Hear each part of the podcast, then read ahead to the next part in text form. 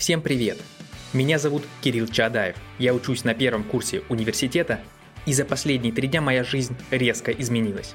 Началось все тогда, когда я, стоя на перроне вокзала маленького провинциального города, ждал поезд, который должен был доставить меня в Москву, где я поступил в университет.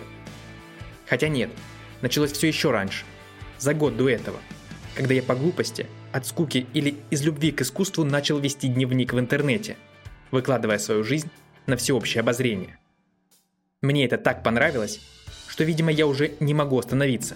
Поэтому предлагаю послушать мой подкаст до первой сессии. Здесь я рассказываю о московской студенческой жизни глазами провинциала и одновременно пытаюсь дожить и пережить первую сессию в универе, прикладывая к этому минимум усилий.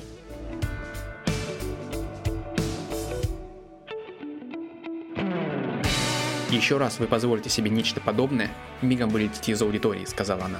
Кстати, у нас в группе запустили тотализатор — делают ставки на то, кто не переживет первую сессию. Удивителен сам факт того, что мы в 18 лет учимся, как безопасно жить в этом мире. И через час я не только уверовал в вечеринку, но и стал ее пророком. Это был вещий сон. Я только что из KFC, я ел там курицу.